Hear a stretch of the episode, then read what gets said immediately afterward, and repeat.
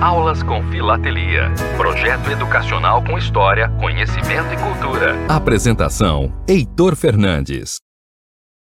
Jornalismo, debate sobre temas que você normalmente não encontra na mídia convencional, participação popular, música de qualidade e muito mais.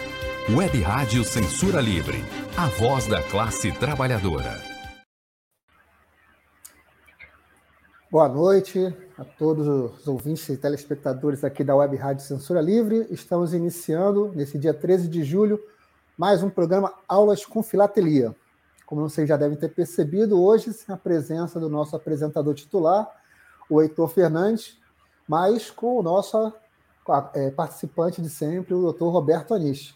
Né? Hoje é mais uma das pílulas históricas que o doutor vai apresentar aqui para gente. Boa noite, doutor. Tudo bom com o senhor?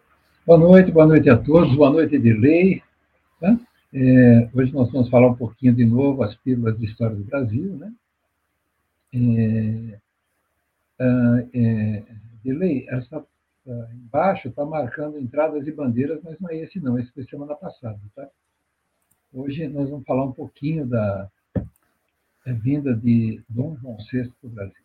Eu acho uma coisa bastante. Aí embaixo está certo. Vinda da família real, missão e... francesa, Revolução Pernambucana. Exatamente. A Revolução Pernambucana que é esquecida nas aulas de história. E nós não podemos desprezar a história, nós não podemos esquecer. O passado garante que o nosso futuro seja melhor. Porque quando nós compreendemos o passado, nós não vamos cometer os erros que foram cometidos. Veja, erros na nossa visão mas que foram erros foram. Tá certo, Dirley? Então nós vamos começar. É importante resgatar esses momentos da nossa história que acabam escondidos, né? invisibilizados. É, escondidos, e quando a gente tem o conhecimento, eles enriquecem a nossa história, enriquecem a nossa vida, a nossa compreensão. Né? E nós temos a obrigação de sermos melhores que os nossos antepassados. Por isso que a vida é uma evolução. Eu vou compartilhar a tela agora.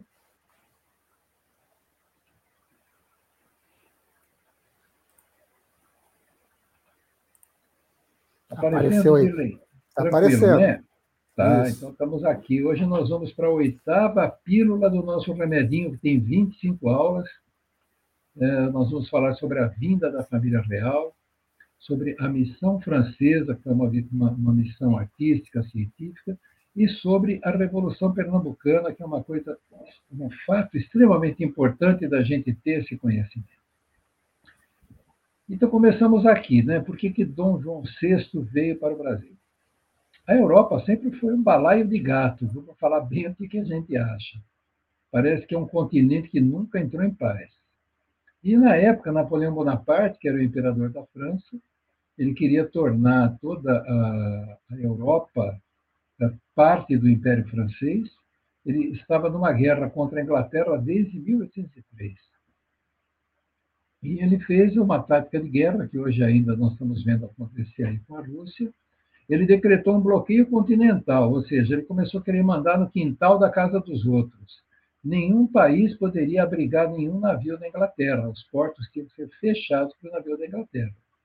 E o país que não acatasse a decisão de Napoleão Bonaparte seria alvo de uma invasão, de uma guerra, viraria inimigo da França. Agora, Portugal já tinha uma aliança política, comercial com todos os ingleses, com a Inglaterra, e ela não aderiu ao bloqueio. Aliás, Portugal sempre foi um grande devedor da Inglaterra. Né? E no momento que ela não adere ao bloqueio, né, não tem jeito. Napoleão ameaça e, de fato, ele acaba invadindo depois a, Portugal. Só que Portugal fecha um acordo com os ingleses. Ele não fecha os seus portos para os navios ingleses. Veja, não era fechar os portos só em Portugal.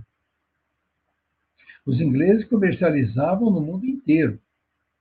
E Portugal tinha uma série de colônias, feitorias, e tinha o Brasil que era gigante. E ele acaba embarcando com a família real e a corte inteira para o Brasil, com a proteção da esquadra, de parte da esquadra inglesa. Vejam o que era a corte portuguesa. 15.700 pessoas. Eles partem em 28 de novembro de 1807. Tá? E ele deixa Portugal tá, sob a guarda dos outros políticos, que recebem os franceses sem briga, para não ter derramamento de sangue. Portugal não tinha um grande exército que poderia é, enfrentar a França. Então, enquanto toda a corte, com Dom João VI, vem para o Brasil, né, é, Portugal fica nesse tempo à mercê da França. A esquadra chega aqui no Brasil em 1808, 22 de janeiro de 1808, em Salvador. Agora, o que, que, que, que acontece quando Dom João VI chega ao Brasil? Primeiro, em termos políticos e históricos, a nossa independência começa exatamente aí, 22 de janeiro de 1808. Dom João VI e toda essa corte de 15.700 pessoas chegam em Salvador e o que, que eles descobrem? Eles descobrem que o Brasil não tem nada. O Brasil nada mais é do que uma fazenda gigante onde os portugueses exploravam todas as riquezas que, que poderiam. Então não tinha nada, o Brasil não tinha imprensa, não tinha escola, não tinha, absolutamente nada. Era uma, uma colônia, colônia mesmo. E ele começa criando a Escola de Cirurgia da Bahia, em Salvador. Abriu os portos às nações amigas. Vejam, nenhum navio, à exceção dos navios portugueses, na época, podiam aportar aqui no Brasil. Então, ele abre os portos por quê? Porque essa corte é uma corte consumidora. Ah, eles não estão acostumados a um país tropical, onde não havia nada, e a corte está acostumada com o tal do luxo. Então, a corte consumia literatura, consumia alimentos caros, consumia roupas caras, tá? é, consumiam tudo isso. E o Brasil não tem nada para oferecer. Em seguida, Dom João, com toda a, a corte, partem em direção à nova capital do Brasil, que vai ser o Rio de Janeiro. Então, só ilustrando aqui, nós temos doutor. esse selinho aqui, que é o selinho é regular, ele era chamado de ordinário, hoje nós chamamos de regular. Ele é um selinho de 1959, tá, com Dom João VI. Um selinho super tranquilo, super fácil de você achar. Nós temos aqui, em 1958, um selo comemorando os 150 anos da abertura dos portos. E aqui embaixo, em 2008, 200 anos da abertura dos portos. Vejam que coisa bacana, né? A gente pega um Dom João VI, representado em dois selos, e a abertura dos portos, que foi a abertura do Brasil para o mundo, completando 150 e 200 anos. Né? O Correio soube muito bem comemorar essas datas. Bom, ele chega no Rio de Janeiro, o que, que ele encontra no Rio? Nada, ele encontra um vilarejo, né? Então ele começa abrindo a imprensa régia, e aí surgiu a Gazeta do Rio de Janeiro, o primeiro jornal brasileiro. Ele criou a Academia da Marinha, a Academia Militar. Veja a importância dele ter uma defesa é, institucional. Não adiantava falar, você é marinheiro. Não, você é marinheiro, mas não é o marinheiro da Marinha Oficial. Você não tem treinamento de defesa, de nada. A Academia Militar, a mesma coisa. Ele monta o jardim botânico. Agora, não adianta um exército e uma marinha se não tiver pólvora. Então, ele cria a Real Fábrica de Pólvora. Cria um laboratório químico. Ah, eu falei da arte, ele cria o Real Teatro São João. E começa a construir inúmeros prédios e abertura de lojas e salões de beleza. Acabamos de falar disso. Quando eles chegaram, não havia lugar para que eles morassem. Então, tem uma historinha de que é, os governantes, os governadores do Rio, eles mandam ir nas melhores casas e colocavam, pregavam um papel escrito PR, para o rei.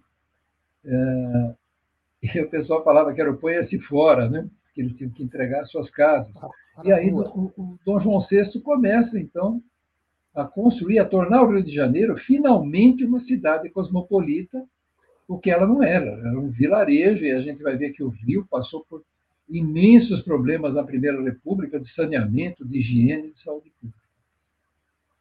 Dom João VI traz para o Brasil toda a Biblioteca Real, 60 mil volumes.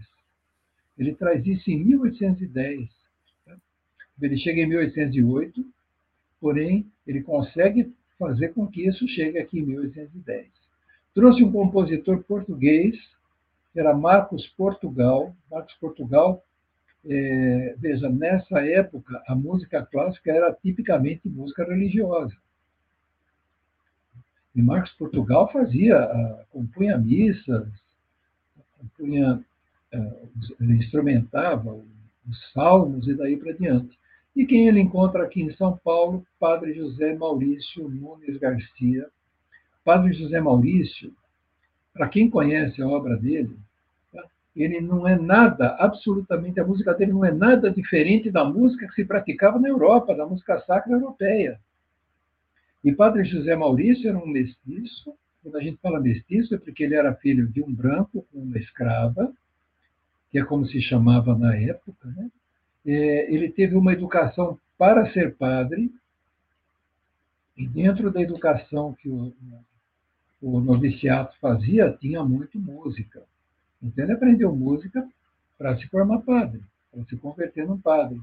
E realmente, é, é, basta ouvir a música de José Maurício, a gente encontra um monte delas aí no YouTube, são músicas religiosas para coral, orquestra, que vale a pena ouvir.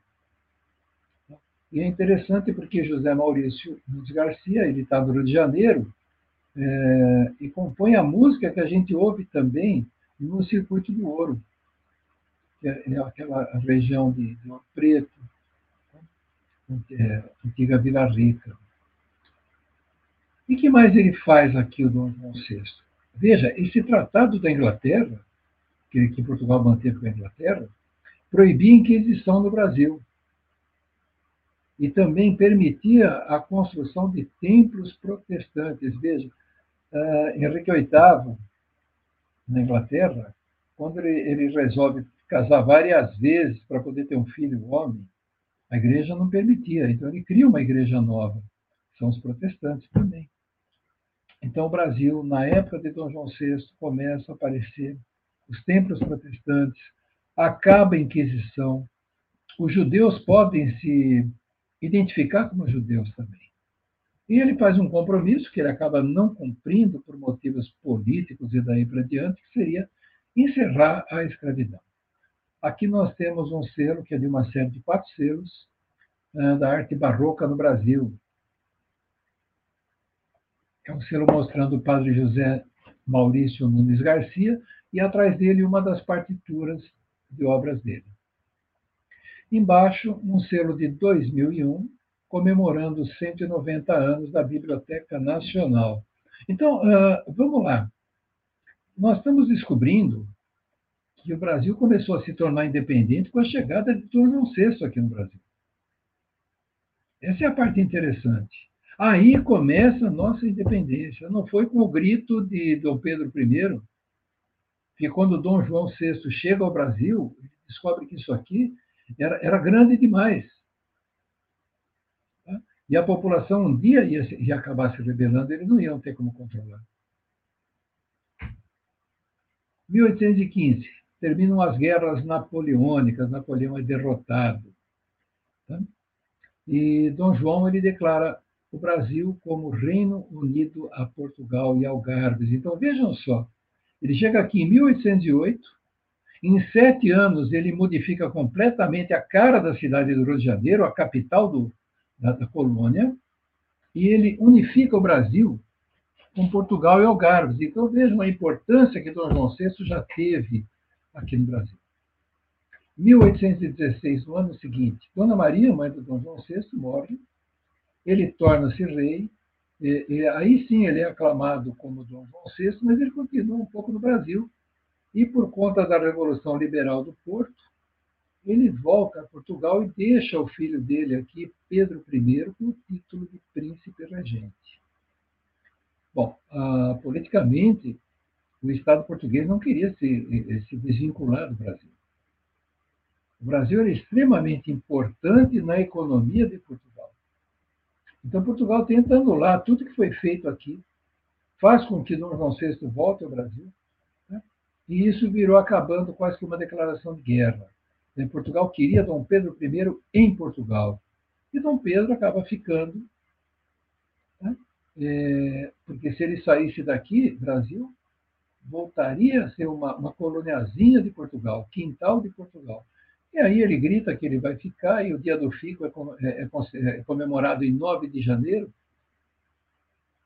que foi um grande passo para um rompimento definitivo com Portugal.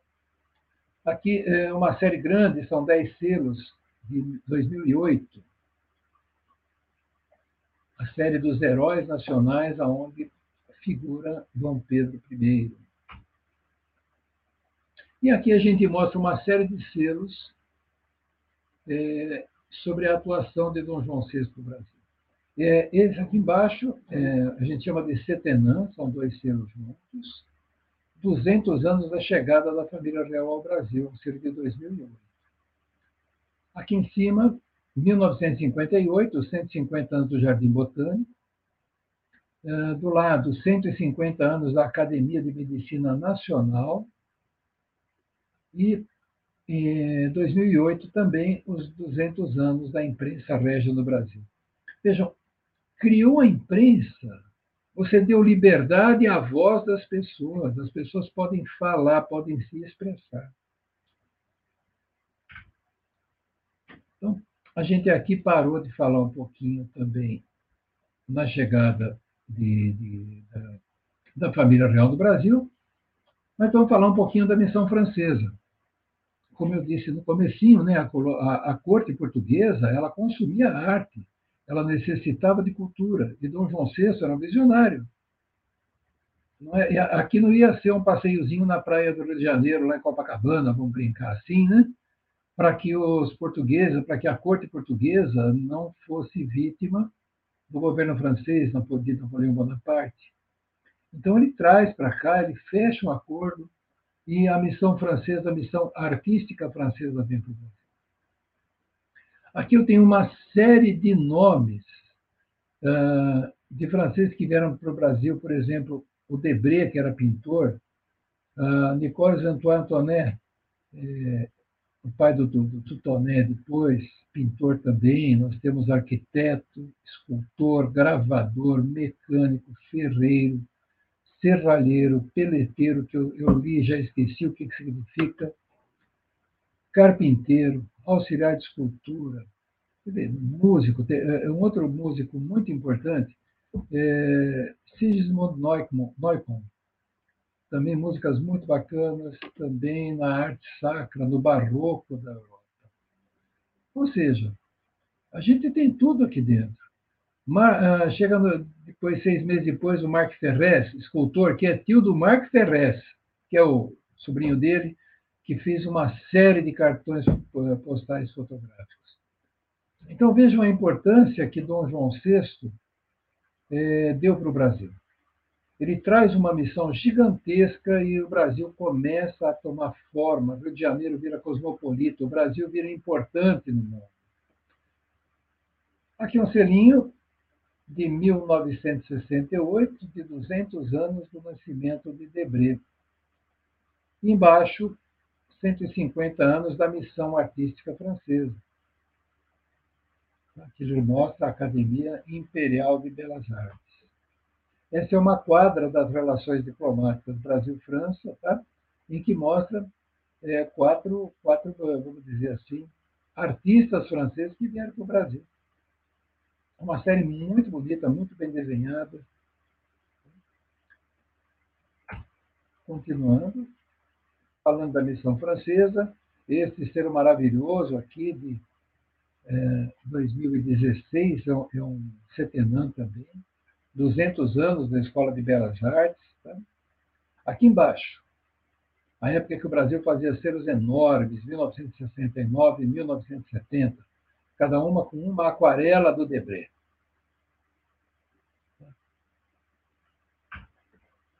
E, finalmente, chegamos a, esse, a essa Revolução Pernambucana, onde ela é pouco ou não é ensinada nas escolas. Essa Revolução Pernambucana ela tem algumas coisas diferentes a notar. O primeiro era um movimento liberal, que também sofria a influência do positivismo da Europa, do republicanismo, da independência dos Estados Unidos, que estava lá, é, foi em março de 1817. Primeiro, somente os portugueses estavam na administração pública. Então, os nascidos no Brasil, os gentios, não poderiam ocupar nenhum cargo público. Dom João VI trouxe a colônia para o Brasil, fez tudo aquilo ali, mas com que dinheiro? Um aumento de impostos. Nunca que ah, o império iria botar o dinheiro dele numa colônia, era o contrário, ele tirava o dinheiro da colônia. A gente viu isso na história de Inconfidência Mineira e daí para diante.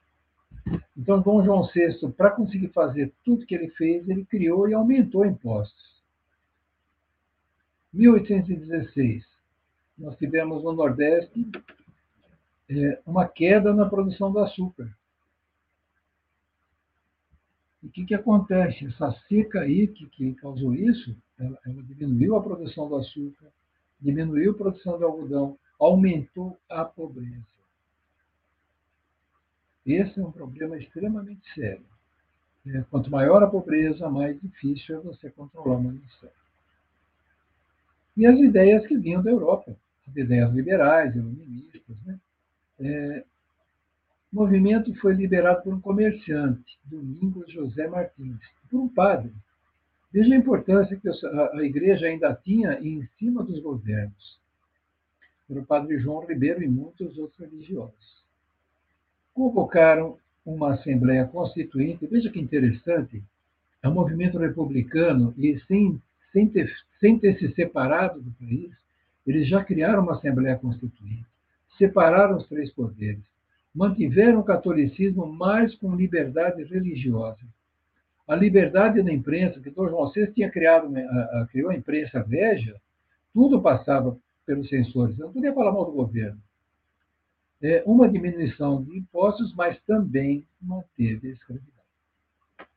Aqui nós temos aqui um selo do centenário da Revolução Pernambucana, de 1917, e um selo do bicentenário da Revolução, de 2017. Os selos são lindos. Veja que o selo de 2017 é praticamente a cópia do outro do, do selo de 100 anos antes. O que muda é a data, muda a moeda, tá? mudam as cores. Mas é um selo que, na minha concepção, maravilhoso, um selo muito muito bem desenhado, e lembrando uma revolução pernambucana que ninguém sabe o que é. Eu garanto que se a gente parar agora lá em Pernambuco, parar em Recife e perguntar para um recifense ou para qualquer pessoa de lá o que foi a Revolução Pernambucana, dificilmente alguém vai saber, porque isso não é ensinado nas escolas. E esse segundo selo ali que o senhor passou é a bandeira de Pernambuco, né? É a bandeira de Pernambuco. Ela é mantida. Essa aqui é a bandeira que foi, foi feita depois disso aqui, não é de agora. Não foi daquela época. E aqui é a bandeira do Estado de Pernambuco. Ah, muito provavelmente as pessoas não conhecem o contexto histórico, né? É, o contexto histórico ele fica, parece que, escondido, né? A gente tem, nós estamos vivendo tempos muito difíceis, né? A gente precisa aprender tudo o que aconteceu, precisa tomar conhecimento do que aconteceu, mas não sob a visão de uma pessoa ou de outra pessoa. Mas a gente tem que ver isso com os nossos olhos e criarmos a nossa própria opinião em cima disso. Sempre lembrando, se a gente repetir os fatos da história, nós vamos estar sendo tão ruins quanto quem praticou. E a gente vai ver no próxima tela a, a maldade que o ser humano chegava, né? Então vamos lá. O movimento tomou praticamente todo o Nordeste, Paraíba, Rio Grande do Norte, Ceará e o Pernambuco. Agora, Dom João VI estava no Brasil. Ele representava o Império Português. E o Brasil, mesmo sendo o Reino Unido, é, ele era submisso a Portugal. Então, a repressão foi violenta contra esse movimento. Olha a tática de guerra. Uma, uma tropa ou tropas seguiram pelo, pelo, pelo território pelo interior da Bahia e entram por baixo da região Nordeste. E uma esquadra sai do Rio de Janeiro e bloqueia o Porto do Recife. Ou seja, eles encurralaram o movimento. Bom, 14 líderes do movimento, inclusive padres religiosos, foram condenados à morte pelo crime de lesa majestade. Nós já falamos disso quando falamos da Inconfidência Mineira e outras rebeliões. O crime de lesa majestade ele era punido exemplarmente para incutir o medo na população. Então, eles eram os líderes, os condenados, eles eram enforcados ou fuzilados, ou seja, era uma pena de morte. Essa pena era executada em praça pública para que todo mundo visse. Tá? E, após isso, os seus corpos eram esquartejados e pendurados por uma semana em toda a cidade. E, em seguida, a igreja recolhia esses pedaços para fazer o enterro. Então veja que coisa pavorosa é você ver alguém morrer. É horrível você ver alguém morrer. Morrer dessa maneira, condenado. E muito mais horrível é ver ser esquartejado. Aí depois fica uma semana na porta da tua casa, uma perna, um braço, uma cabeça. É, parece que a, a, a, punição não era só a morte, né? Mesmo depois da morte ainda. Depois da morte era humilhação e para colocar o medo na população. Está vendo o que acontece quando vocês não falam bom dia para o rei? Era bem assim a coisa.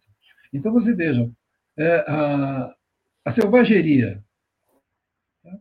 a violência com que esses qualquer é, líder de movimento contra o império era tratado. Não tinha o que fazer, não tinha defesa. Tá? E hoje, 6 de março, é declarado como uma data magra em Pernambuco. É uma data extremamente importante. Tá? Nós não temos, infelizmente, aqui tem o nome do, do, do, do líder do movimento, né, dos líderes do Domingos e o padre João Ribeiro, nós não temos nenhum selo homenageando essas pessoas. Quer assim, queira não, todos os que participaram do Brasil todo de movimentos eh, para que tivéssemos uma república, e todos eles olhavam de uma maneira um pouquinho diferente.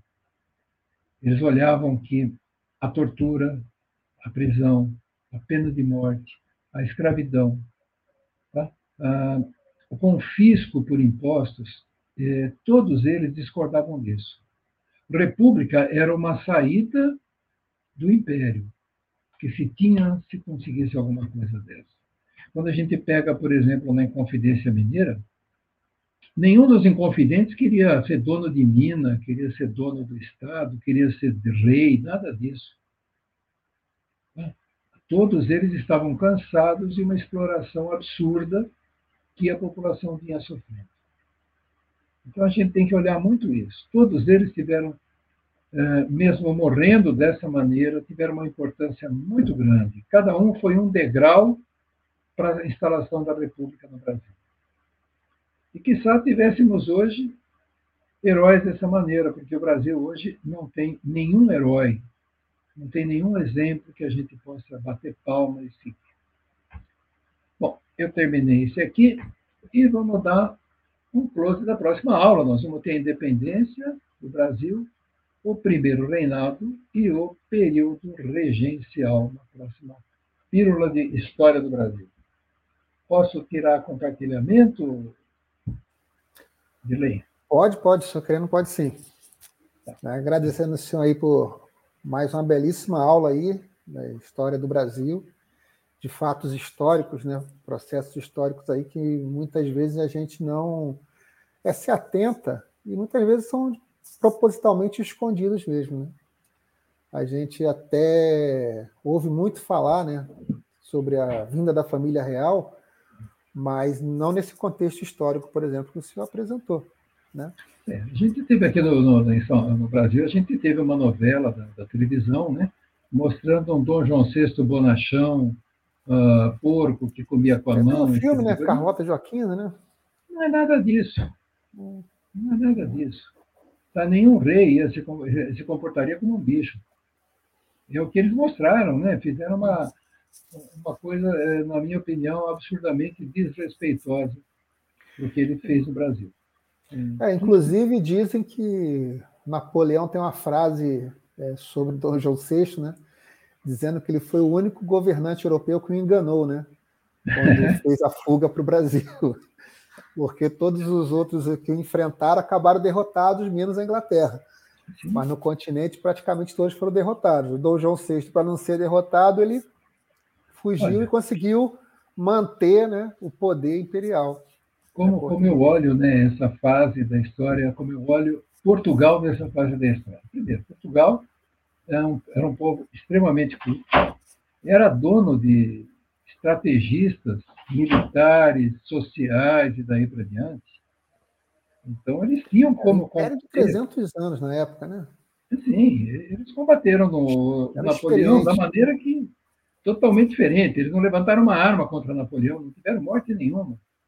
E toda a corte se saiu muito bem. E as riquezas que Portugal eventualmente teria vieram para o Brasil sob a guarda da, da Inglaterra. Dom João VI foi extremamente inteligente. É, diz, inclusive, que esse plano já era uma coisa não premeditada, né, mas pensada. Caso houvesse perigo de Portugal ser dominado por alguma outra, alguma outra potência, né, é, eles fugiriam, se deslocariam né, para o Brasil. Né? Inclusive, até, até alguns historiadores tratam como uma possibilidade mesmo de é, permanência do poder português, a transferência para o Brasil, porque era a porção mais rica né, do Império. Exatamente. Então, então foi muito não foi uma coisa aleatória na história, assim, né? Veja, Napoleão ele criou um exército, ele treinou um exército profissional. Então, era um exército extremamente poderoso que ele tinha. Ah, se ele domina Portugal para valer, quando ele chegou lá, ninguém levantou uma, uma arma contra o exército francês, aquilo que praticamente travou. Ele queria pegar Dom João VI, cadê Dom João VI? Tá, foi para o Brasil. Uhum. Tá? Mas se ele domina territorialmente Portugal, o Império Português estaria todo no Brasil. E do Brasil, com certeza, seria criado um exército profissional aliado à Inglaterra, que a Inglaterra sempre foi um grande aliado de Portugal, e eles tentariam a seguir retomar esse território. Existem planos e planos aí sobre isso, né? Felizmente, Napoleão foi, foi dominado e, e a Europa viveu um período relativo de, de paz, né? É o que tem. Então, a, a vinda de Dom João VI para o Brasil realmente abriu as portas da nossa independência. Ah. Ele é o, o grande estrategista da independência do Brasil. Mesmo que não quisesse, né? Mesmo que não quisesse. Ele deu as condições para que o Brasil fosse um país livre, com todo esse progresso que ele trouxe à colônia, deixando o filho dele aqui dentro. Tá? Dom Pedro I é uma pessoa extremamente culta. Nós temos músicas clássicas compostas por Dom Pedro I, nós temos hinos compostos por Dom Pedro I. Então, você veja, a, a, a corte portuguesa era extremamente culta, inteligente e, e deixaram esse legado. O Dom João VI foi, mas o legado ficou. Uhum. É, inclusive, é, em relação à missão francesa, que também é muito pouco estudado, divulgado, né? a sua produção, a sua importância até mesmo cultural, histórica, é boa parte das imagens que a gente tem desse período é, vem retratada na, nas obras artísticas, né? especialmente no Debré, quando a gente fala é, do Rio de Janeiro, das imagens da cidade do Rio de Janeiro, tem que se remeter a esses artistas. Né? Tem, olha, tem muita coisa boa para estudar desse período, tem muita coisa. Mas é isso, né? Basicamente, hoje o que eu podia falar seria isso, mas estou hum. aqui abertos à conversa. Quer chamar o intervalo, Dirley? É, antes do intervalo, vou botar aqui o pessoal que já participou do nosso programa. Primeiro, o Roberto Pires, né? Bela aula, como sempre, doutor Roberto Aniche, excelente. Agradecendo aí, parabenizando pelo mais uma Roberto. excelente aula. Desde o início lá, o nosso companheiro aqui de rádio, Antônio Figueiredo, dando boa noite, acompanhando, abraço. Paulo Pereira Souto Maior, Paulo Pereira Souto Maior. Boa noite a todos, assisto muito feliz. Mais uma aula do excelente doutor Roberto Aniche. obrigado. Deise Alvarenga, nossa companheira também aqui da rádio. Boa noite, bom programa, abraço a todos. Luiz Júnior, boa noite. Não estou conseguindo estar online todos os dias no horário certo, mas sempre feliz vendo esta brilhante maneira de aprender sobre a história com os selos postais. Abraço de Divinópolis, Minas Gerais. é, e assim como o Luiz Júnior, que não consegue assistir o nosso programa no horário ao vivo, É, informando que ele fica né, gravado, registrado na plataforma do YouTube, do Facebook. Então, quem quiser assistir depois é só procurar lá pelo Web Rádio, pelos links que foram disponibilizados. É, e também é, fica no Twitter. Agora também nós conseguimos transmitir via Twitter e pela é, distribuidores né, de conteúdo em podcast. Né? Então, Spotify, Deezer, pessoal também é só procurar pela Web Rádio Censura Livre que vai achar os nossos programas, dentre eles o excelente aula de filatelia. Inês Anish, dando sua boa noite, garantindo aqui sua a presença. Dona da pensão. É, tem que registrar tem que aqui, né? tem que registrar a presença. Boa noite a todos, mas grande para nós. Ah, sim, José Rodrigues. Muito boa aula, amigo, doutor Anishi. Obrigado. Almir César Filho, também companheiro aqui da Web Rádio, História Brasileira por meio dos selos postais. Né? E eu queria ver com o senhor, doutor Roberto, só antes de a gente ir para o nosso intervalo e depois voltar com o nosso encerramento, é, o senhor mostrou algumas peças filatélicas é, e colocou a ausência né, de maior referências né, em relação a esses períodos, a esses processos históricos. É, assim, é muito difícil, não existe. É, é... O Correio, ele, ele para emitir selos, ele tem uma comissão que estuda os selos que vão ser é, feitos no ano seguinte. E tem uma comissão filatélica. Agora, faltou alguém falar, olha, Conjuração Baiana, tem que aparecer um selo deles. Revolução Pernambucana, tem que homenagear os líderes. Né? E mais ainda, tem muita gente você veja na Inconfidência Mineira, nós temos em 1967 a 69, não, 1969 a 71, é, a gente tem a série Mulheres Famosas. E o Brasil homenageia Marília de Dirceu. Mas Marília de Dirceu nunca existiu. Ela é personagem de um poema de Luiz, do, do, do Luiz Antônio Gonzaga. Mas o Brasil homenageou uma pessoa né? que. É, exato, o Brasil homenageou uma pessoa que não existe, que é Marília de Dirceu. É, isso é interessante a gente ver. É, alguém está. Tá, sei lá, alguém está passando por cima. É, é, mas Inclusive, o senhor, falou do, senhor falou dos Inconfidentes, tirando Tiradentes, eles também são desconhecidos, praticamente desconhecidos. Né? Não, não é como, como se fosse só. Do como se tivesse sido só uma iniciativa individual do, do Tiradentes. É. E não, né? Você vai saber de uma, do, do, Tomás Antônio Gonzaga, aquele que, desculpa, ele que, que escreveu o, a, o, poema da Maria de Dirceu, é porque se você procurar o edital do selo, senão você vai saber, Maria de Dirceu, nossa, que moça bonita, o cabelo ruivo, né, cara? Não, ela não existiu. Tá, e, e, nós não temos a Configuração Baiana, que é um movimento extremamente não importante. Não tem, não existe selo disso. Não tem. É, o Brasil homenageou cemitérios. Eu coleciono selos de cemitérios, selos, cartões de cemitério, tenho uma coleção sobre isso. Eu sou estudioso da morte, inclusive. Mas, é, e de repente, coisas tão importantes para a nossa história ficam paradas. E hoje, infelizmente, no Brasil, o Correio ele não está emitindo quase nada. É, e, e o selo é um tremendo passaporte de mensagens o selo e o carimbo estão dando uma mensagem do lado de fora do envelope. Antes de qualquer pessoa abrir uma carta, ela está vendo um, um, selo que está dizendo alguma coisa, ou um envelope que está dando uma mensagem. É, me parece também uma grande peça de propaganda dos países, né? Sim. É, a gente vai ver no tempo na época. isso para divulgar seus, seus fatos históricos, suas personalidades, seus eventos. Aqui no Brasil, sempre o correio ele sempre foi, teve um uso político, né? Então, quando a gente pega o governo de Getúlio, por exemplo, tem uma enxurrada de selos que o Getúlio Vargas fez. No período militar, é a mesma coisa. Você pega 72, 1974, mas olha, o presidente espirrava, estava lá o espirro dele com selo. Então, o selo ele tem essa, essa conotação, ele, ele, ele te informa, te instrui, traz a lembrança de uma série de coisas, e quantos selos nós tivemos aqui também na época da crise do petróleo? Saíram uma série de quatro selos para economizar energia. É importante? É importante. Carimbo sobre vacinação. Manda mensagem. Assim. É, a mensagem no carimbo. Eu tenho uma coleção só de carimbos de, de propaganda. Tem tudo isso.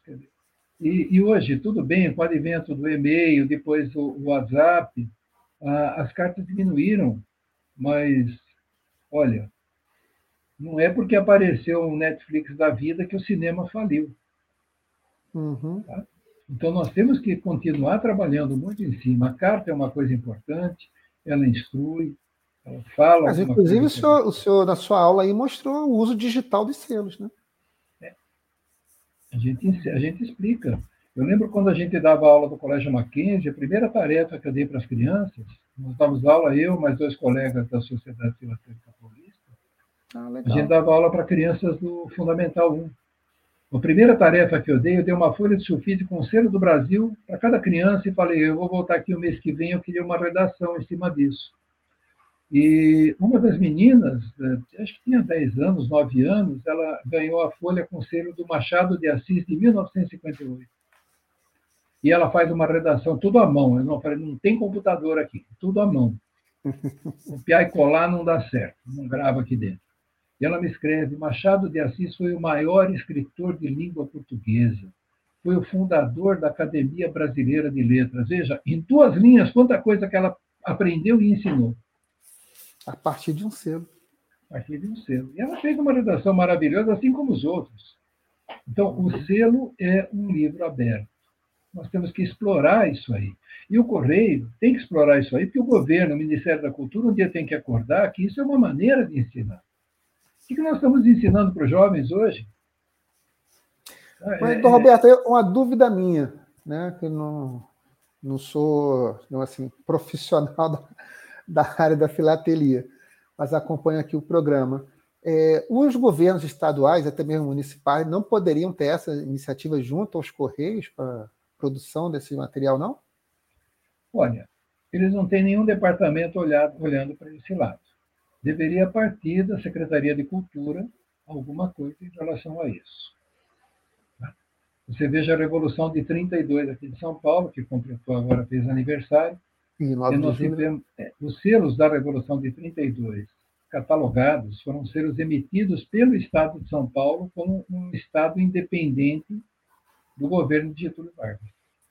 E depois nunca mais tem nada. Você vai ter um obelisco, você vai ter sim, vai ter um bloco, um obelisco do de Ibirapuera, o obelisco lá do, do uhum. Ibirapuera, que é o MMDC, que na verdade são cinco. A lei já colocou o quinto, que foi morto também dois meses depois, ele morreu, ele foi baleado na mesma época.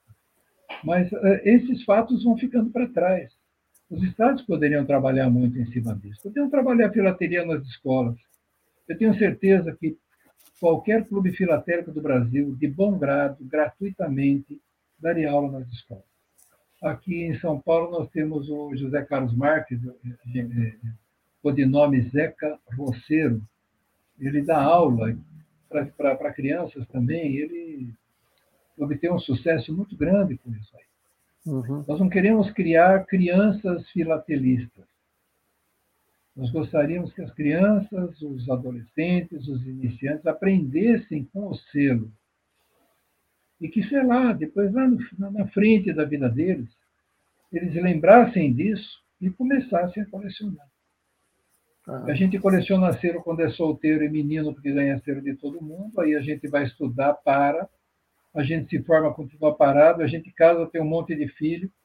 Aí quando esses filhos se formam e a gente tem cabelo e barba branca, a gente volta a colecionar. Por causa do tempo, do dinheiro, é, tem que ter uma dedicação e, e ter condições também de poder adquirir, né? ter acesso. É importante. Nós, é, nós temos alvos na nossa vida, né? Nós temos um planejamento. Qual é o planejamento? Ah, eu quero me formar médico. Então, tem que se concentrar nesse alvo. Se formou, qual é o próximo passo? eu quero casar. Case. Eu vou ter que ter filhos, eu vou criar meus filhos. Vou... São todos alvos né, dentro de um planejamento de vida. Opa, agora sim está me sobrando tempo, meus filhos estão grandes, estão formados. Agora eu vou me dedicar para valer. Eu posso investir tempo e dinheiro. E quando você tem filho pequeno, você, o tempo que te sobra é para eles. Uhum. Não pode virar as contas. Então, filatelia é isso. Você usa ela para valer. Mas aqueles mais jovens que puderem também se dedicar à filatelia, sejam, sejam bem-vindos. Maravilha, viu? A gente está tá de braços abertos, né? Sejam bem-vindos. Doutor, vamos rapidamente aqui para o nosso intervalo. Daqui a pouco nós voltamos, né? Para já tá dar as dicas da semana que vem. Está excelente. Jornalismo, debate sobre temas que você normalmente não encontra na mídia convencional, participação popular, música de qualidade e muito mais. Web Rádio Censura Livre, a voz da classe trabalhadora. Para manter o projeto da Web Rádio Censura Livre de uma mídia alternativa, buscamos apoio financeiro mensal ou doações regulares dos ouvintes, de amigos e parceiros já que não recebemos recursos de grandes empresas, políticos ou partidos. Seja um apoiador regular e ouça o agradecimento no ar durante as edições dos nossos programas. Sua ajuda é muito importante para nós. Enviamos prestação de contas mensal aos nossos apoiadores. Temos uma vaquinha virtual permanente.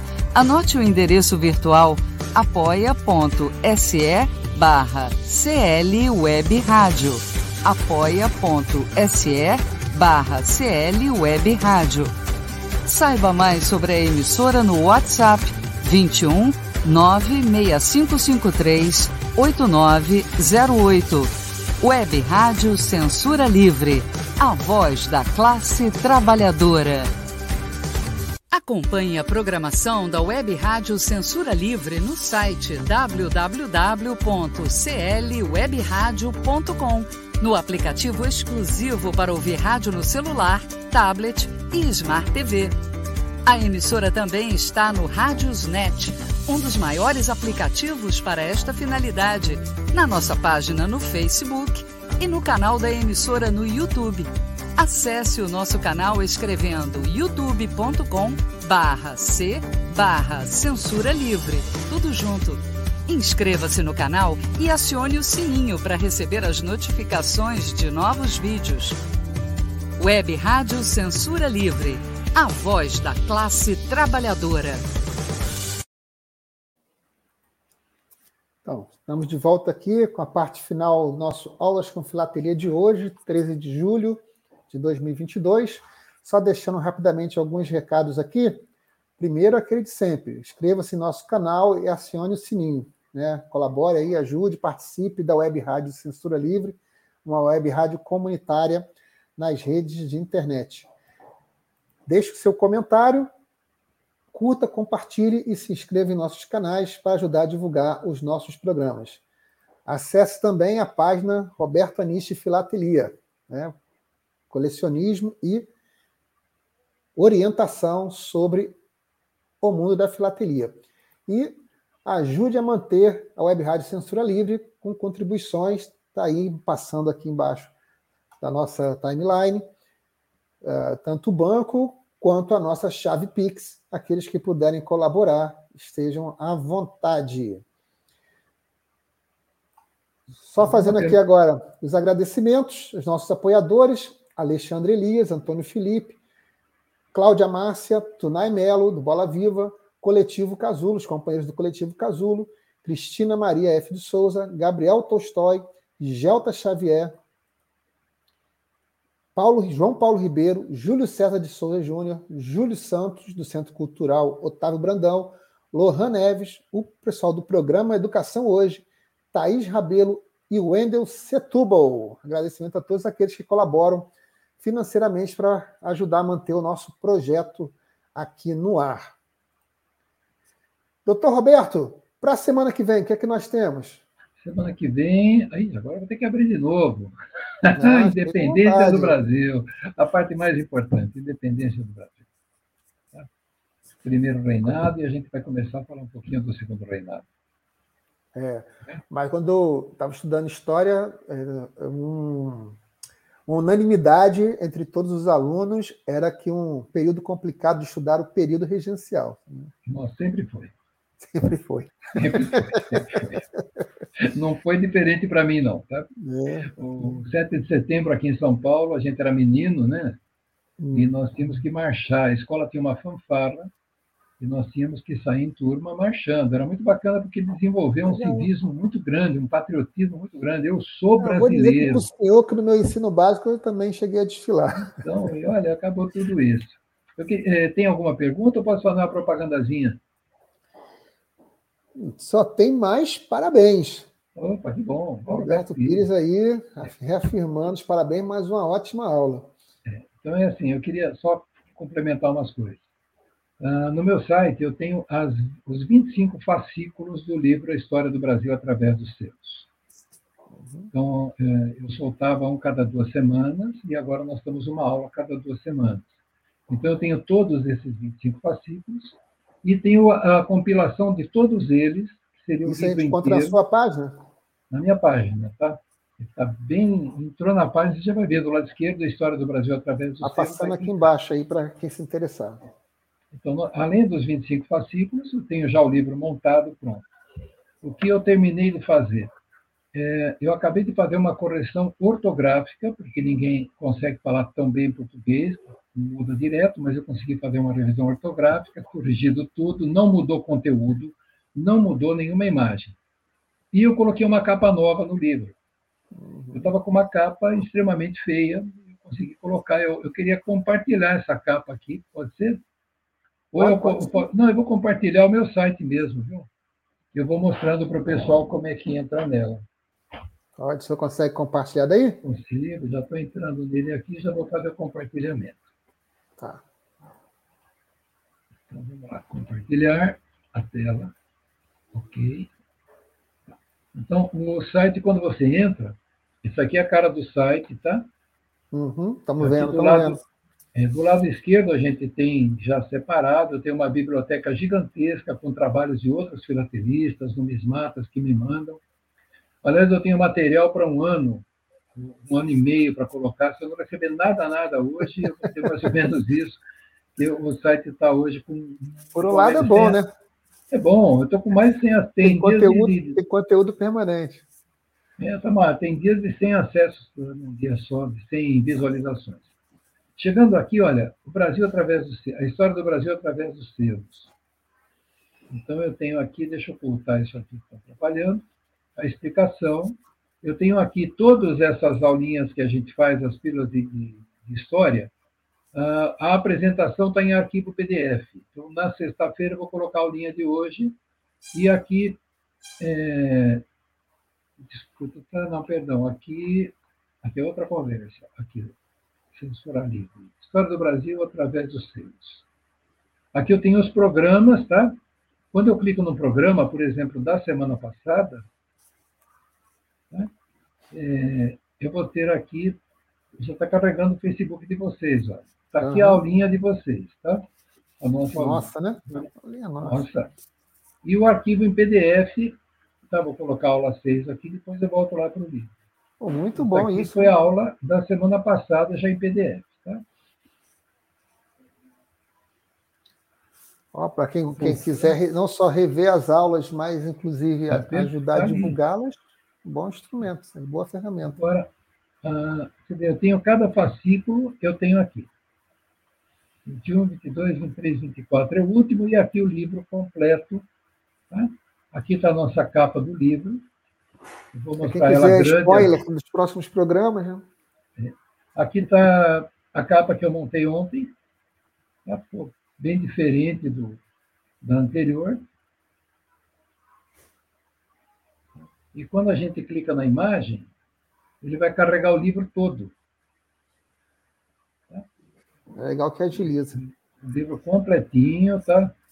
É, dá para estudar à vontade, tem o índice Dá um trabalho isso aí, hein? É, foi um ano de trabalho. Mas valeu, valeu. A bibliografia ah, aqui é internet. E aqui a lista dos selos que a gente usa para o fascículo.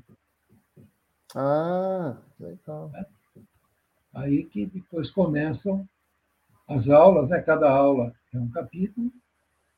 Então, começa com a expansão de Portugal, expansão ultramarina. É um resumo, eu tentei colocar cada fato em apenas uma página, sempre com os selos do lado direito, tá? Uhum. Ah, alguns QR Codes maravilhosos. Por exemplo, aqui no primeiro, nós temos a carta do Perovskami inteira, mas em letra comum para a gente poder ler, tá? Não é isso aqui. Outra carta da Esquadra de Cabral, carta do mestre João Faras. Tá, inclusive, a... atualizado digitalmente, né? atualizado. né? É, e não vai sumir daqui não, porque eu fiz o download e coloquei no meu site. Tá? E a relação do piloto, a relação do piloto anônimo, que ninguém sabe quem escreveu isso aqui, é um é, é, é uma descrição da viagem muito mais fiel, aparentemente, que pelo Vaz Caminho e o mestre João. E a gente vem vindo com algumas gravuras, tá? É, todas as explicações, tá? capitanias hereditárias, o mapinha delas, as uhum. explicações.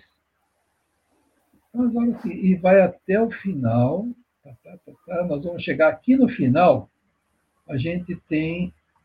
Uh, eu trago os hinos, eu trago, eu trago QR Codes, como, por exemplo, troca da bandeira.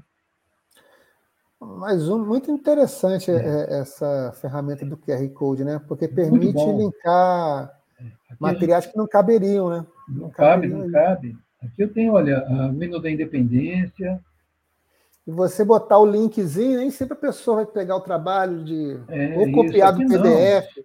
ou se tiver você bate o celular, você vê o mesmo hino, o hino nacional executado pelo Exército, Força Aérea e Marinha, que é muito bonito de ver, toda a história.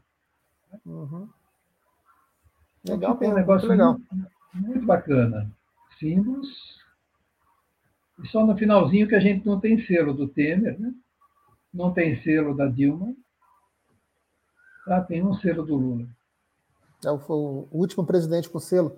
O último presidente com selo. A Dilma, ela tem. O, o, Lula tem um selo, um selo não, um bloco de uma reunião com o antigo presidente dos Estados Unidos, o Barack Obama, com um representante de um monte de países onde ele aparece, é uma fotografia que tiraram de todos eles.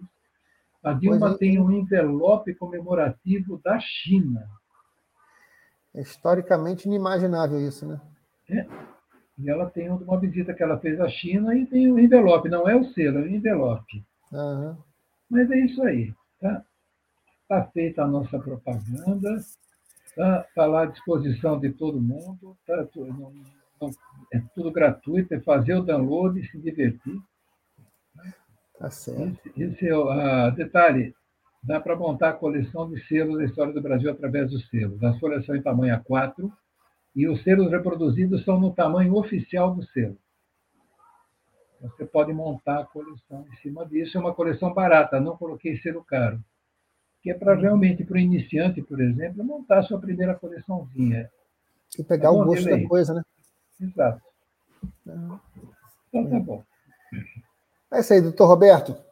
Agradeço aqui a sua companhia, me receber hoje. Eu que agradeço. Substituição ao Heitor, que teve compromissos é, assim, profissionais, não pôde é, se dedicar à apresentação de hoje, mas na próxima edição ele vai estar de volta. E eu vou estar à operação, mas acompanhando aqui esse excelente programa nosso, que é o Aulas com Filatelia. Boa noite, doutor, e até a próxima. Até a próxima, boa noite a todos. Fiquem com Deus. Até mais. Aulas com Filatelia. Projeto educacional com história, conhecimento e cultura. Apresentação: Heitor Fernandes.